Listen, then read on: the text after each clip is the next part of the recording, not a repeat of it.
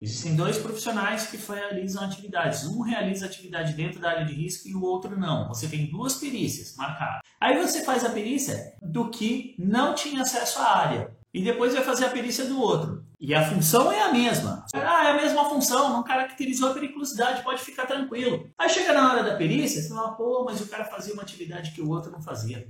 E aí caracterizou a periculosidade. Se já ia caracterizar, que diferença faz? Faz que você vai preparado para a perícia para conseguir entender como vai ser caracterizada a periculosidade e principalmente como que você consegue defender isso. Porque se você não conhece o caso, você não conhece como defender o caso. Se você não conhece o caso, você não conhece como atacar, no caso de estar atuando por parte do reclamante. Cada caso é único, gente.